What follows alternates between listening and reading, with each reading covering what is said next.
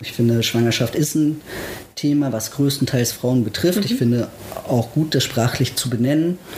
Ähm, trotzdem finde ich es perspektivisch schön, auch zu existieren im, im Diskurs und ähm, wahrgenommen zu werden und nicht immer auch in der Rolle der, der aufklärenden Person sein zu müssen. Hallo alle zusammen und ganz herzlich willkommen zur letzten Episode von Gay Mom Talking in diesem Jahr. Mein Name ist wie immer Madita und ich freue mich, dass ihr auch in diesem Jahr so fleißig geliked, bewertet, gestreamt, eingeschaltet habt, was auch immer. Auf jeden Fall, dass ihr mir und meinen Gästinnen zugehört habt. Darüber freue ich mich echt total. Vielen Dank an euch alle, die immer so fleißig zuhören. Für die heutige Episode möchte ich eine Triggerwarnung aussprechen, denn ich werde mit meinem Gast kurz aber dennoch über den Tod von Malte aus Münster sprechen.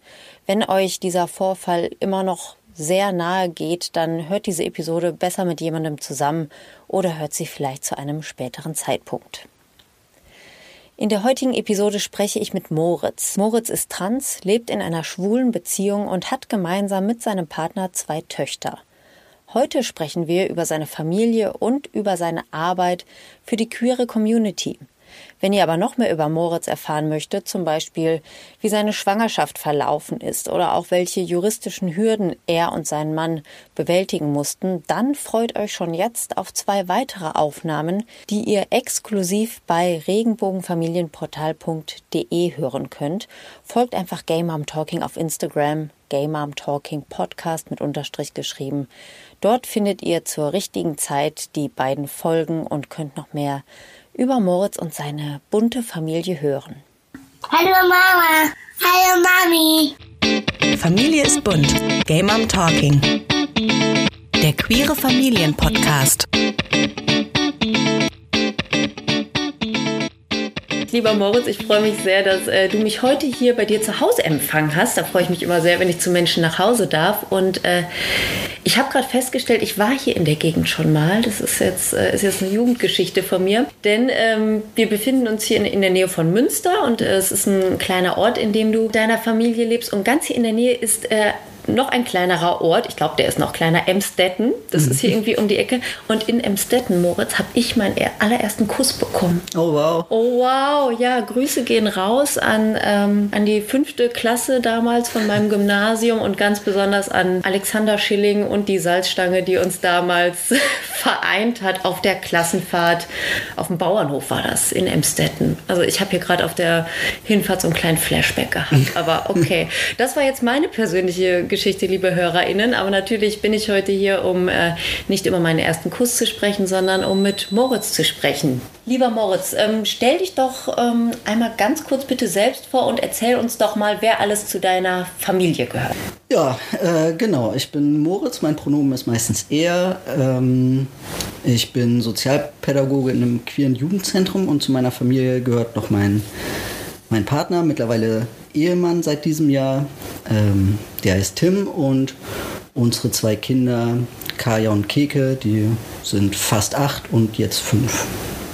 Und die beiden sind jetzt gerade nicht hier, ne? Sind wahrscheinlich in der Schule und in der Kita oder was. Genau. Und ja. genau, den, den Tim haben wir gerade auf dem Dachboden verbannt, der ist im Homeoffice und wir sitzen hier sehr gemütlich, kuschelig im Wohnzimmer. Ähm, du hast gerade schon gesagt, ihr habt geheiratet dieses Jahr. Herzlichen Glückwunsch dazu. Äh, wie lange seid ihr zwei schon ein Paar?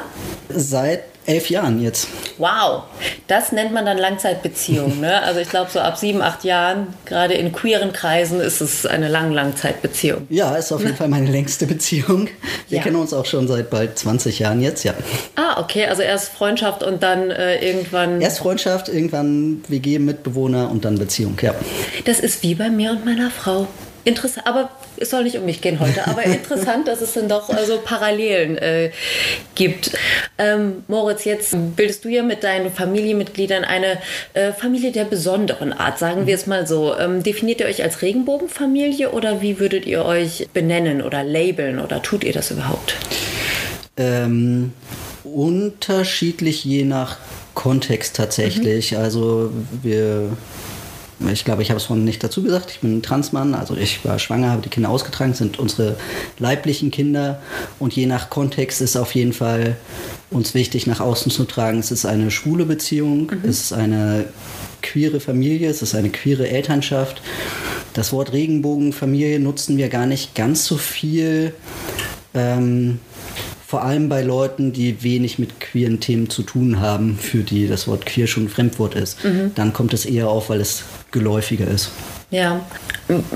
Wann hattest du dein Coming Out als äh, Transmann, dein Inneres und Äußeres? Kannst du das noch so zurückdatieren ungefähr? Also muss jetzt nicht ja. Mittwoch der so und so vielte, aber so, dass wir das ungefähr einordnen können, die, die dich nicht kennen. Also mein Inneres, als ich ungefähr drei Jahre alt war, würde ich behaupten. Mhm. Ähm, meine ersten äußeren Outings auch, aber so ganz offiziell meine Transition angefangen habe ich 2007, 2008. Mhm. Also als du dann, also als du Tim kennengelernt hast, warst du noch im Prozess, als ihr dann ein Paar wurdet, habt ihr aber direkt als schwules Paar äh, zusammen gelebt? Ja, also als ich Tim kennengelernt habe, wusste er noch nicht, dass ich trans bin. Mhm. Das war vor meiner offiziellen Transition. Ähm, als wir zusammengekommen sind, war ich fertig mit allem, was ich vorhatte. Das ist doch mal eine gute Aussage. Da muss ich auch gar nichts mehr zu fragen. Großartig. Gibt es so etwas, was du, ähm, was du dir noch an, an rechtlicher oder auch an gesellschaftlicher Veränderung herbeisehnst? Irgendeine eine Sache, die du jetzt hier mal, an, an die du appellieren möchtest? Naja, natürlich ganz viel. Also ich habe in meinen Schwangerschaften nicht erwartet, dass schwangere Transmänner in irgendwelchen Zeitschriften über Schwangerschaft, über Geburtsvorbereitung oder so mhm. auftauchen. Dafür ist es auch eine viel zu kleine Anzahl von Männern gewesen, die es zu dem Zeitpunkt betroffen hat oder auch immer noch. Ich finde, Schwangerschaft ist ein Thema, was größtenteils Frauen betrifft. Mhm. Ich finde auch gut, das sprachlich zu benennen. Ähm, trotzdem finde ich es perspektivisch schön, auch zu existieren im, im Diskurs und ähm, wahrgenommen zu werden und nicht immer auch in der Rolle der, der aufklärenden Person sein zu müssen. Mhm. Ich habe kürzlich noch ein Kinderbuch, ein Aufklärungsbuch war es auch, äh, in den Händen gehalten, wo auch eine, äh, ein schwangerer Transmann zu sehen war. Und da habe ich mich richtig gefreut, denn ich freue mich natürlich über jede Darstellung von queeren Personen in, in allen Medienbereichen natürlich, aber ganz besonders auch in äh, Kinderliteratur oder in Schulbüchern und so weiter.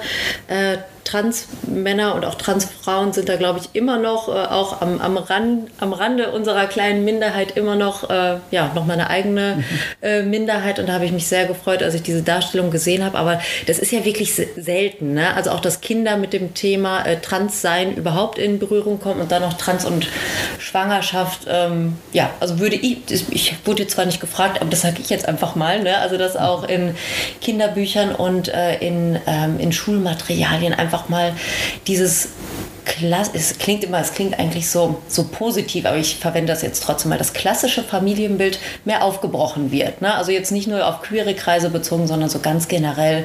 Familie ist sehr, sehr bunt geworden, zum Glück. Und äh, Vielfalt, Diversität ist eine Chance und kein Defizit. Und ich finde, das sollten Kinder schon direkt mit der Muttermilch, mit der Vatermilch, ich weiß, mit irgendwas aufsaugen, damit wir eben in einer bunten Gesellschaft leben können, wie wir uns das ja eigentlich alle wünschen oder die meisten von uns. Und ja. in jeder Klasse sitzen die queeren Erwachsenen von morgen.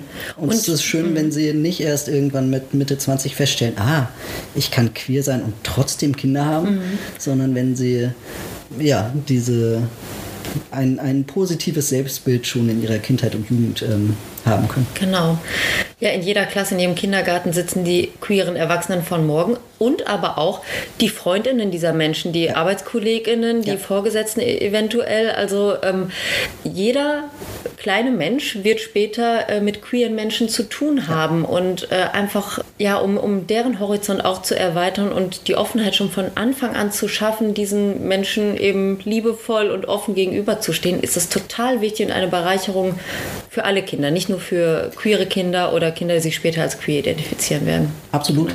Ich habe nur manchmal den Eindruck, dass den Teil Menschen auf dem Schirm haben, aber mhm. wenn sie, keine Ahnung, beispielsweise in Klassen Sexualkundeaufklärung haben und darüber reden, dass es mehr als heterosexuelle Beziehungen gibt, mhm. meistens ist es ja recht basal, der, der Aufklärungsteil, dass sie, dass sie aber eher auf dem auf, ja, dass sie eher im Kopf haben, das zu erklären, damit Menschen nicht intolerant werden oder sonst was und wenig auf dem Schirm haben, dass es diejenigen, die vor ihnen sitzen, wahrscheinlich zu einem gewissen Prozentsatz betrifft, dass sie mit queeren Menschen sprechen, die es wissen, vielleicht noch nicht wissen, aber ja, die ein positives Selbstbild von sich äh, Ja.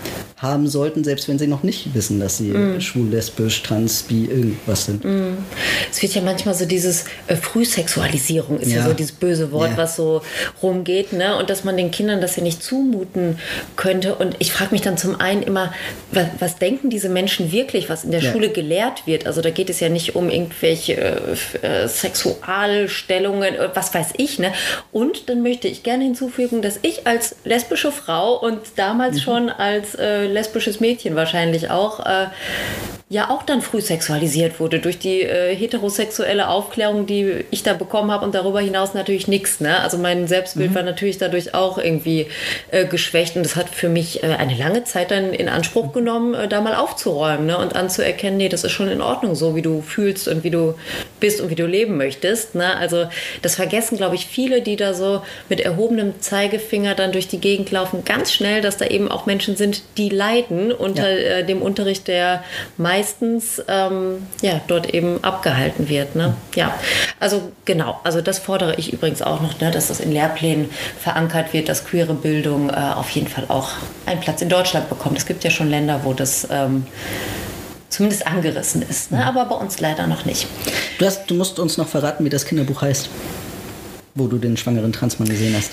Ähm, irgendwas mit Penis.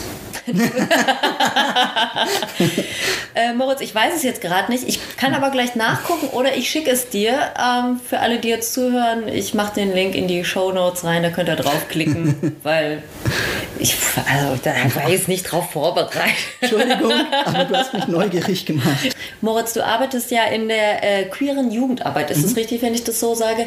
Äh, und auf mich machst du hier einen Eindruck, du bist total gesettelt, lebst hier mit deiner Familie in diesem Einfamilienhaus und wirkst auf mich sehr selbstbewusst und bei dir und angekommen.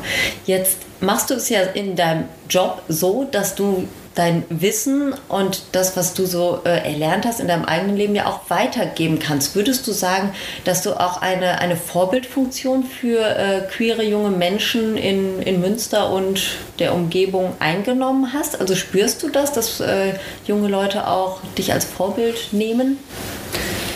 Also nicht in dem Sinne, dass mir irgendwer nacheifern will oder so. Gibt noch das, keinen Bravo-Starschnitt von dir. Nee, das wäre mir auch sehr unangenehm. Ähm, ähm, genau, das würde ich auch persönlich nicht unter Vorbild sehen, aber ich habe das Gefühl, dass queere Menschen immer, oh, junge queere Menschen immer noch viel zu wenig Kontakt zu queeren Menschen haben, von denen sie wissen. Also wir haben 2022, wir haben immer noch ähm, Jugendliche, die uns in, zu uns in den Treff kommen und sagen, ihr seid die ersten queeren Menschen, die ich außerhalb des Internets irgendwie treffe. krass. und das ist äh, total traurig und ich finde, ja, ne, es sind viel zu wenig queere LehrerInnen geoutet, an Mhm. denen man sich, die man als Vorbild nehmen kann, die man, an denen man sich aber auch reiben kann, um sich abzugrenzen und zu sagen, ja, aber okay, du bist queer, aber so will ich trotzdem nicht sein. Ja, ähm, ja. Das, äh, das braucht es im, im Positiven wie im Negativen. Ne? Es Mhm. braucht einfach mehr, mehr Präsenz im Alltag und nicht nur medial. Da Mhm. rede ich von LehrerInnen, da rede ich von SozialpädagogInnen, wie ich jetzt einer bin, aber auch, was weiß ich, von einer Bäckereifachverkäuferin um die Ecke oder so. Es braucht Sichtbarkeit für Jugendliche, um die Vielfalt deutlich zu machen, die ihnen auch offen steht. Ja, ja, das Internet ist dann natürlich eine ganz gute Hilfestellung. Also als wir zwei uns damals vor 100 Jahren geoutet haben, war das ja noch ganz anders. Also ich bin da auch äh, durch, durch Jugendgruppen irgendwie getingelt und so. Und es war mir so wichtig, denn wie du schon sagtest, so in meinem Umfeld, gerade bei den Erwachsenen, ah, das war ganz, ganz wenig äh, Orientierungshilfe. Also ich glaube, offen geoutet war da vielleicht eine Person. Äh, Da war aber eher das mit dem Reiben und dem Abgrenzen. Also das, das passte bei mir jetzt nicht so. Ähm, also ich mache ähnliche Erfahrungen. Ich, ich leite auch so eine Regenbogenfamiliengruppe äh, bei uns in Duisburg und bin auch immer noch überrascht, wenn dann mal neue Familien, junge Familien mit Babys ähm, zu uns kommen und dann auch sowas sagen wie, ach, ich kenne gar keine andere Regenbogenfamilie und ich, nö, mit Lesben oder Schwulen oder Trans, nö, hänge ich auch gar nicht ab so, ne? Also das ist auch, äh, und das sind dann ja erwachsene Personen, mhm. ne? Aber die sich offenbar äh, Zeit ihres Lebens irgendwie vielleicht auch bewusst von der queeren Community mhm. abgegrenzt haben, weil, äh, weil man eben noch so, so einen eigenen negativen Ballast mit sich rumträgt. Ne? Und das ähm, ja, finde ich immer schade, ne? weil das äh, da ja, verpasst man aus meiner Sicht auch einiges. Und äh, ich glaube, zur Identitätsfindung, gerade bei jungen Menschen, gehört es eben auch dazu, dass man mal gucken kann, wie machen es die Großen ne? oder auch wie machen es Gleichaltrige. Ja. ja, ja, und ich finde spätestens, wenn man dann Kinder hat, gehört es für mich zumindest auch dazu, den Kindern die Chance zu geben, andere Regenbogenfamilien kennenzulernen, mhm. andere Kinder kennenzulernen. In dem Alter von meinen Kindern noch nicht zwangsweise im Sinne von Austausch, wie geht es mhm. euch so mit zwei Müttern oder wie auch immer, ähm, sondern eher für ein Gefühl zu, für ein Gefühl von Normalität zu kriegen, weil wir mhm. sind ähm, hier also genau, in unserer Kleinstadt gibt es jetzt nicht so viele queere Familien, von denen wir wissen zumindest. Ähm, da, ist, da sind unsere Kinder in einer Ausnahmeposition. Mhm. Immerhin sind es schon mal zwei mhm. und teilen dasselbe Schicksal. Nein, ich glaube, oh. sie, sie, nehmen das nicht als, als Bürde wahr oder so, aber es ja. kann sich ja auch ändern. Beziehungsweise mhm. das weiß man ja auch vorher nicht. Auf was für Eltern und Kinder trifft man in der Grundschule oder in der Kita. Ja. Das weiß man ja nicht, was es für Probleme gibt oder mit was für Problemen die Kinder konfrontiert sind. Und ich finde für meine Kinder zumindest gut, dass sie wissen, sie sind damit überhaupt gar nicht alleine. Mhm. Da gibt es noch viele andere. Also ihr habt bewusst Kontakt zu anderen queeren Familien und pflegt auch den Kontakt oder wie Ja, also Corona hat da natürlich irgendwie nicht gerade dazu ja. beigetragen, dass mhm. das gut möglich ist. Ähm, aber ja, also es gab ähm, jetzt im September ähm, ein Treffen von Familien mit äh, Transelternteilen. Mhm. Da wollte ich sein. Leider ist äh, an dem Tag, als ich hinfahren wollte, Malte verstorben, der beim CSD niedergeschlagen wurde und dann konnte ich nicht mehr fahren. Ja. Ähm, genau, aber ja, wir suchen das nicht wahnsinnig viel, nicht wahnsinnig, also nicht mega künstlich oder so. Es ist mhm. nicht so, dass unsere Kinder danach schreien, mhm. aber wir versuchen zumindest ihnen auch zu bieten, ja. Mhm. Ich kenne bei mir zu Hause eine, eine Transfamilie, für die das Thema Malte und der Vorfall um Malte ähm, extrem belastend war, die mich mhm. auch angesprochen haben deren Kinder sind schon älter als äh, deine Kinder es sind, ähm, aber wo die Sorge auch ganz groß war, dass äh, die Kinder, weil sie eben schon älter waren, das äh, in der Schule oder aus äh, sozialen Medien oder so äh, mitbekommen und ähm, dann Angst um die Eltern haben oder auch um die eigene Existenz. Ähm, du hast jetzt gerade schon gesagt, du hast dann deine Reise abgesagt, weil äh, der Vorfall so schrecklich war. Ähm, hat das hier in Münster noch, noch weitere Kreise gezogen, was das Beratungsangebot angeht? Also sind die mhm. Leute verunsichert gewesen, im Speziellen die Transpersonen? Ähm, ja, na, also zumal viele, die enger an der Selbsthilfegruppe angebunden sind, Malte ja auch kannten teilweise Ach seit so. Jahren. Natürlich, es war ja keine, also es, Malte hat jahrelang in Münster gelebt, der war ja.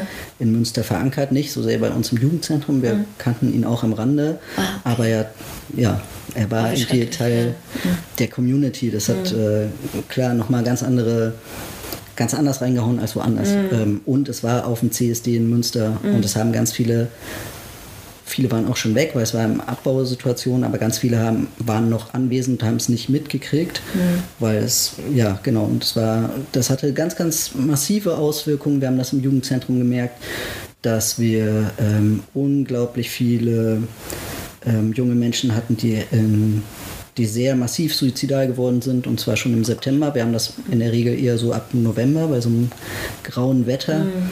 Ähm, und das war dieses Jahr deutlich früher und deutlich mehr als in den Jahren davor. Mhm. Also ich kann das nicht belegen, aber für mich hängt das ganz klar mit Maltes Tod zusammen. Ja, gut, das, ja, also wenn er da auch äh, äh, bekannt war und viele äh, davon noch irgendwie am Rande was mitbekommen haben, was dort geschehen ist, ähm, ja, ist davon auszugehen, mhm. dass da ein Zusammenhang besteht. Ne? Hat es was mit deiner Familie gemacht? Haben die Kinder was davon mitgekriegt? Genau, und wir haben auch versucht, das irgendwie einzuordnen und zu sagen, dass, äh, ja, dass es Queerfeindlichkeit gibt und dass manche Menschen andere dafür angreifen, weil sie nicht damit klarkommen, dass Menschen queer sind. Mhm. Aber ja, wir haben es tatsächlich möglichst wenig thematisiert. Ja, gut, aber ist ja bei, bei so jungen Kindern auch wirklich äh, nochmal schwieriger, aber ist ja äh, beruhigend, dass es in Münster ähm, ja einfach so gute Fachkräfte gibt wie dich. Ne? Also dein Team kenne ich jetzt nicht, aber dass ihr da äh, vielen Menschen zur Seite stehen konntet in dieser wirklich ähm, schwierigen Zeit und das so gut wie möglich auffangen konntet. Also du bist ja auf jeden Fall ein wichtiger Teil der Community. Ähm, also ich glaube, das ist, ist, ist doch bestimmt ein schönes Gefühl, wenn man da sowas zurückgeben kann, oder? Also jetzt, ich meine, ja. das ist dein Job, du kriegst Geld dafür, aber es ist doch auch schön, oder? Äh, ich krieg Geld dafür. Ich äh, würde auch auch für einen anderen Job Geld kriegen. Ja, eben. ich habe mir den schon ausgesucht. Ich finde super für junge, queere Menschen was zu schaffen, was ich in meiner Jugend gebraucht hätte, ja. Mhm, genau, ja. Also stelle ich mir auch richtig äh, erfüllend vor. Ähm, so als Teil der Community, ähm, ähm, wie wirst du als schwuler Transmann da äh, wahrgenommen? Also es gibt ja auch durchaus Diskriminierung innerhalb der Community. Äh, mhm. Wie reagieren andere Schwule auf, auf dich und deinen Partner? Es interessiert mich ehrlich gesagt gar nicht so richtig. es ist mir ein bisschen egal, was andere dazu denken. Also ich habe meinen du hast es vorhin schon gesagt, ich bin oder wir sind gesettelt in mhm. unserem Dasein. Wir wissen, wer wir sind, wir wissen, wer unsere Freunde sind. Wir haben schwule Freunde, die uns kennen, wo das gar kein Thema ist. Und wenn mhm. irgendwer anders ein Problem damit hat, ist das halt auch ein Du-Problem, ja. wie man so schön sagt, und nicht meins. Also ich glaube, ich glaube, dass äh, wir beide in unserer Jugend bereits gelernt haben, auszustrahlen, nicht so viel Angriffsfläche zu bieten mhm. und auszustrahlen, dass es uns relativ egal ist, was Menschen von uns denken. Mhm. Ähm, also ich glaube, das haben wir sowohl hier in der Nachbarschaft als auch in queere Communities oder sonst wo rein. Menschen können uns blöd finden, das ist uns herzlich egal. Mhm. Und zumindest mein Eindruck ist, dass dadurch Menschen auch weniger Mist bei uns abladen, den sie so im Kopf haben. Also das denke ich ist generell so, wenn man wenig Fläche zum Angriff bietet, dann kommt auch weniger. Oder es hat nicht so viel Effekt. Ne? Also ich glaube, Menschen, die gerne äh, auch eine Portion Hass irgendwo lassen wollen, ja. die möchten ja auch Resonanz haben und wenn ja. nichts kommt, dann äh, macht es auch keinen Spaß mehr irgendwann. Ja. Ne? ja. Äh, trotzdem, dafür muss man natürlich ein sehr äh, starker und selbstbewusster Mensch sein, um das so auch aushalten zu können. Aber das kann man auch trainieren, habe ich so als Erfahrung so in meinem Leben gemacht. Ne? Das, das geht schon. Ja, und ich fahre mit sowas auch ähm, sehr gut. Ähm, Lieber Moritz, dann bedanke ich mich äh, bei dir und werde dich jetzt hier nicht weiter aufhalten. Gibt es denn noch etwas, was du hinzufügen möchtest? Habe ich noch irgendwas Wichtiges vergessen, dich zu fragen? Ich glaube nicht. Kinder sind toll. Lebt mit Kindern. Gebt ihnen ein gutes Zuhause. Und ja. wenn nicht leibliche Kinder, dann es gibt ganz viele Kinder, die Kinder jeden Alters die Pflegefamilien suchen. Richtig, ganz genau. Das ist doch ein schönes Abschlussplädoyer sozusagen. Also wenn ihr euch Kinder wünscht, äh, lasst euch nicht von eurer Unsicherheit oder eurer Angst vielleicht sogar leiten, sondern äh, traut euch. Moritz und ich, wir helfen euch. und noch viele andere mehr. Und äh, ja, Familie ist bunt, so wie deine und wie meine. Und wir freuen uns über jede bunte Familie, die noch hinzukommt. Danke, Moritz, für das Gespräch. Dankeschön.